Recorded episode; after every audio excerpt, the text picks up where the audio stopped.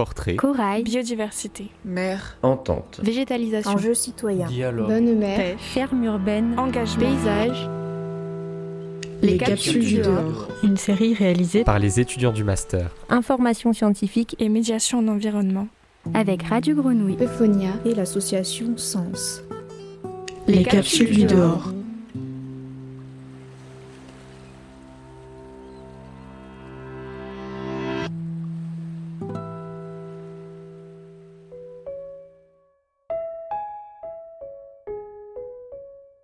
Dans les hangars du port de Somati, nous avons rencontré Mehdi. Sous les toits de son atelier, où il stocke son matériel, il nous confie son expérience personnelle de pêcheur entre tradition et prise de conscience environnementale. C'est que des hameçons. C'est que des hameçons. Ça, c'est pour. Attention, hein, te blesse pas, ça pique. Et ça, c'est le. Ça, c'est les avançons, c'est les, les bas de ligne. Ils sont déjà accrochés dans des fils là-dedans. Exactement. Une ligne mère et à la ligne mère, euh, tu as des bas de ligne, euh, chaque 4-5 brasses. Des longueurs qui font 80. Mehdi euh, Bourou, moi j'ai commencé ma carrière à la pêche euh, avec un cursus classique à la pêche pour la pêche industrielle à l'époque en 91. Deux ans de formation en tant que lieutenant de pêche, euh, destiné à faire de la pêche au large, la pêche industrielle.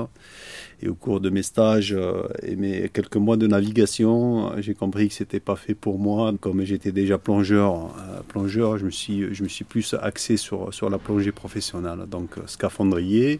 Mon diplôme de pêche est resté en poche pendant un certain moment malgré que j'étais passionné par la pêche, mais plus la pêche de loisir, la pêche sélective, la pêche à sensation qu'une pêche sur des chalutiers ou sur des gros tonniers.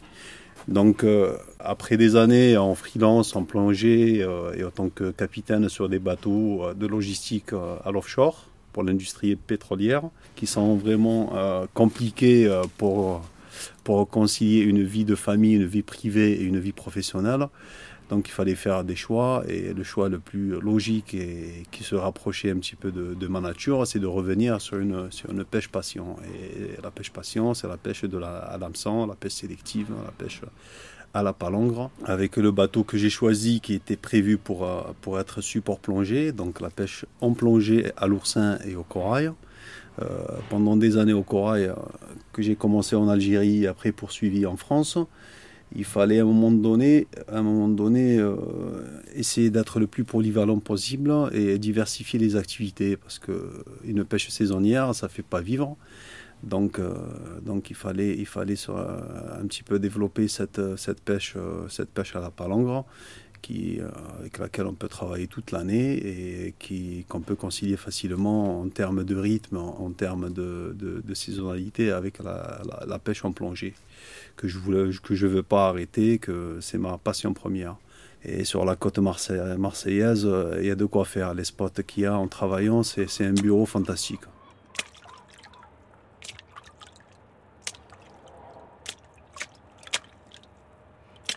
Étant donné que, que, le pêcheur professionnel est, constamment sur l'eau, hein, sur le plan d'eau, euh, à, fur et à mesure que, les années passent, on acquiert, euh, on acquiert une, une, connaissance et une expérience de, la zone euh, sur laquelle on navigue, du plan d'eau qui qui est extraordinaire. Il y a des pêcheurs, ils connaissent la zone, mais moi je connais des pêcheurs d'oursins qui connaissent sur, sur 2-3 000 marins de côte.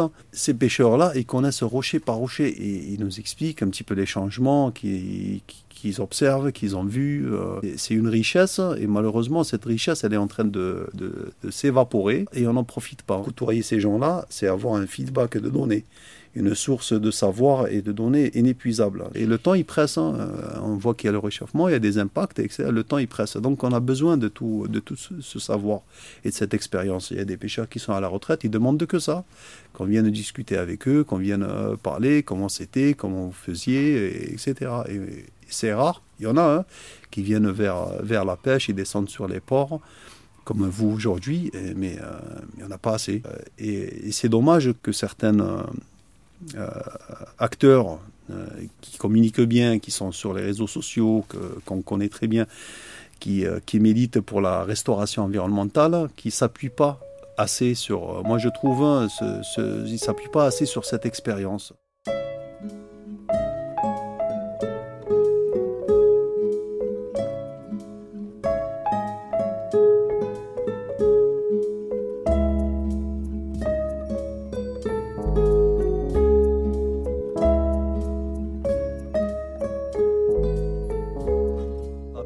À est une technique un petit peu, euh, c'est ancestral la pêche à la palangre. Hein. On a trouvé des hameçons qui datent de, milliers d'années hein, dans, des fouilles archéologiques. Donc c'est une pêche très très sélective parce qu'on ne piège pas le poisson, on l'entoure pas, on ne va pas le, chercher. C'est lui qui vient vers l'engin de pêche. Donc c'est lui qui choisit de mordre, euh, de manger ou non.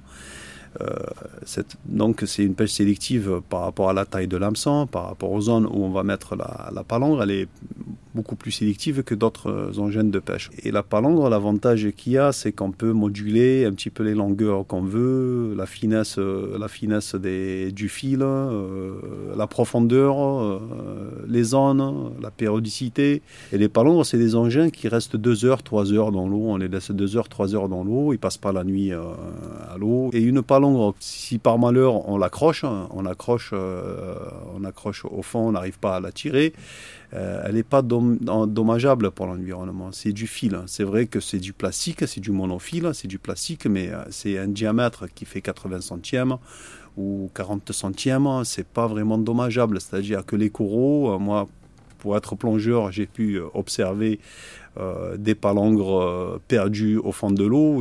La, vie autour, euh, ça a continué. Quoi. La, palangre a été concrétionnée, il y avait des gorgognes, il y avait de tout, hein, il y avait des éponges. La, palangre perdue, elle était mangée par le, par le substrat, par le coralligène, par, au fond de l'eau. Donc, euh, donc c'est pas pareil avec le filet. Le filet, euh, ça reste à gratter, ça flotte, ça représente un danger et ça rase quand même la roche. En général, les plongeurs, ils adorent tout ce qui est technique. Ils sont passionnés par la plongée. Tout ce qui est matériel de plongée, c'est hyper technique. Euh, tout ce qui est standard de plongée. Donc peut-être c'est ça, c'est ma nature de formation de base qui m'a qui m'a mené peut-être inconsciemment hein, vers vers cette technique que je trouve très très intéressante au point de vue sélectif, au point de vue euh, de, pêche durable et responsable. Il y a divers numéros d'hameçon par rapport aux espèces qu'on sait cibler. Et vous balancez directement euh, la structure Non, non, non, non, non, ça, ça, ça, défile. Ici, on va décrocher, on va, on va écher, on va, mettre l'amorce, l'appât, tout le long. Ça va rester comme ça avec les bouts de sardine. Pour pêcher moins, il faut, il, faut, il faut du circuit court, il faut diversifier, il n'y a pas qu'une seule euh, solution. Hein faut pêcher moins. Et il faut, pour pêcher moins et pouvoir vivre, il faut, il faut moins d'intermédiaires. Donc circuit court et vente directe et valorisation du produit, donc transformation du produit par le pêcheur. Maintenant, nous, on a une politique européenne qui est traduite euh, au niveau national et au niveau régional de valoriser, ça encourage à valoriser les espèces un petit peu non nobles, voilà, c'est pas non noble, c'est que les autres elles sont faciles à cuisiner et les autres il faut savoir les cuisiner. Il n'y a pas d'espèce euh, voilà, de poisson moins noble que, que, d'autres. Les gens, on a perdu cette, euh, ce sens de la vie qu'avaient nos, nos grands-parents, nos arrière-grands-parents, de, de, rien jeter, de, de, faire attention à tout ça, de, d'avoir un petit peu cette, cette, euh, ce sens des valeurs hein, et du produit en lui-même. et ça, on est en train peut-être de le retrouver ça, revient. Il y, a, beaucoup de gens qui essayent de. Voilà, il n'y a pas que la dorade, le loup, il y a plein d'espèces qui, que ça vaut le coup euh, de, s'y pencher et, de cuisiner, qui ne coûtent pas très très cher. Et c'est très très bon pour la santé, pour les enfants et pour toute la famille.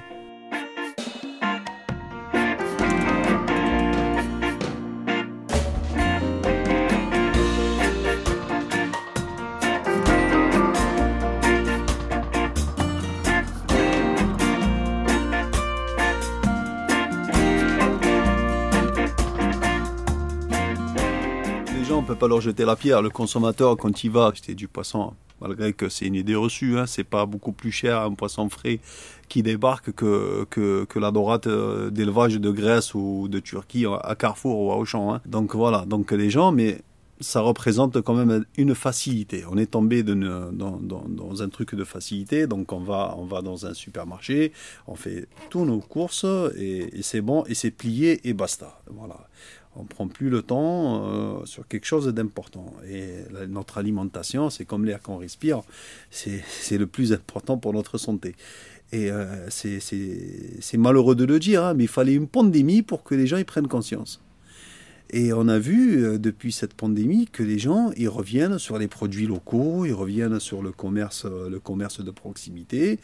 Et comme ils ont euh, maintenant ils cherchent à revenir vers leur boucher, vers leur boulanger, euh, ils veulent savoir euh, euh, le boulanger, le blé, la farine, etc. Et des gens, euh, tout le monde il veut savoir maintenant. hein. Et, ils cherchent aussi leurs pêcheurs. C'est pour ça que je suis amené à faire un petit peu de pescatourisme. C'est un concept aussi qui nous vient d'Italie, que eux ils pratiquent depuis 93. Nous on arrive euh, ces dernières années, euh, après euh, multiples tergiversations, à pouvoir accueillir sur des bateaux professionnels les gens pour qu'ils voient comment on pêche, qu'on arrête un petit peu de fantasmer et d'entendre à, droite et à gauche que les, certains pêcheurs c'est des destructeurs, etc. hein. Il y a des bons et des mauvais de partout, comme tout- tous les métiers. Il y a des gens, ils viennent pour acheter, ils veulent acheter du poisson direct, hein, ils comprennent qu'ils peuvent, euh, qu'il y a possibilité de sortir en mer, et du coup le lendemain ils veulent venir pour voir comment ils se pêchent leurs poissons. Accueillir des gens à bord, moi ça m'intéresse. Ça m'intéresse au plus haut point parce que c'est des gens qui vont venir, on va plus leur raconter d'histoire, ils ont vu de leurs yeux. Et quelqu'un qui a vu de ses yeux, il peut venir, il peut venir, il peut revenir au bateau, et ça devient en général, moi j'en ai fait sortir, ça devient des amis. hein. C'est des gens, ils viennent, ils achètent le poisson, c'est super sympa, il y a des échanges, il y a toute une vie autour de l'activité qui m'intéresse. Donc euh, c'est ça qui nous fait un petit peu euh, tenir le coup, surtout par, par ces périodes très très compliquées. Voilà, j'en ai fait sortir quelques-uns en pescatourisme, bon, il y en a 10 derrière qui, qui appellent. Donc il y a une dynamique, il y a un mécanisme qui s'est mis en route, il y a une petite vague qu'il faut surfer. Mais il ne faut pas surfer euh, de la com, il faut rester pragmatique et la surfer dans le sens positif. Et être honnête avec les gens.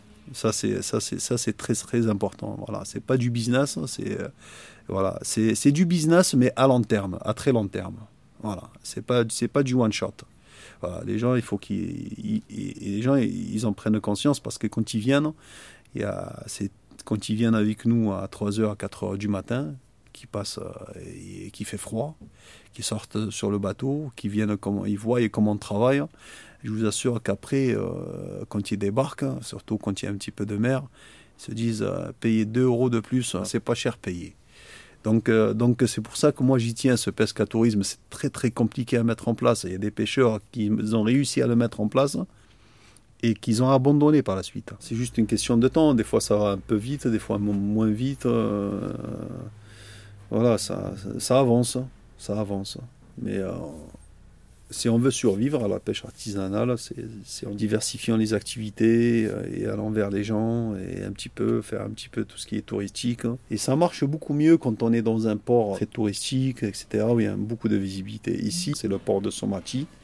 Voilà, avant les stacks, hein, euh, le port de Somati, c'est un port de pêche. L'inconvénient, c'est que les gens ne connaissent pas. C'est assez caché, c'est c'est très proche à Marseille, hein, c'est à peine euh, quinzaine de, bornes du centre-ville. Moi, dans ma démarche, c'est d'essayer de ramener euh, les gens au maximum.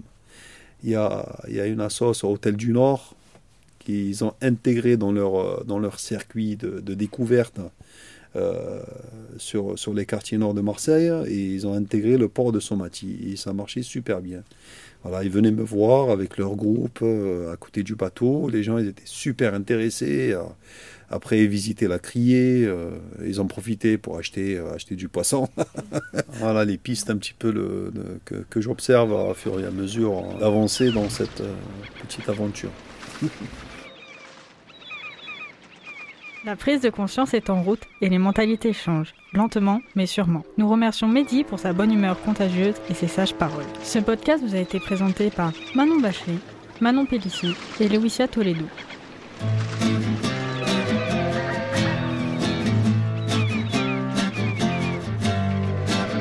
I have traveled around the world. I have seen so many things rich and poor, straight and drunk, ugly and pretty, clever and dumb. I found new friends, missed the old ones, went straight ahead, a never ending way. Always searching for the meaning of life, but never found it right right. Never found the ultimate footing, something for peace and security, for my life and my emotions, a safe harbor to stay forever. Never found the ultimate footing, something for peace and security. For my life and my emotions, a safe harbor to stay forever.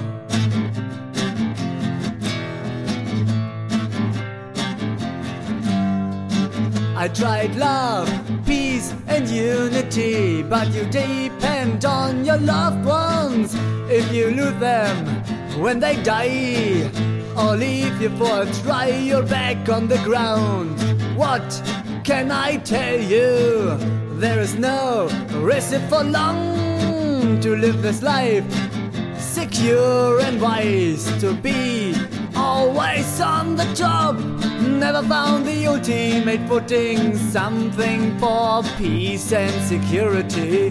For my life and my emotions, a safe harbor to stay forever. Never found the ultimate footing, something for peace and security. For my life and my emotions, a safe harbor to stay forever. Never found the ultimate footing, something for peace and security. For my life and my emotions, a safe harbor to stay forever.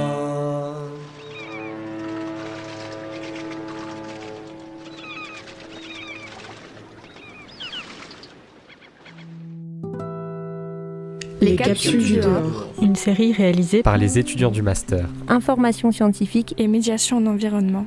Avec Radio Grenouille, Euphonia et l'association Sens.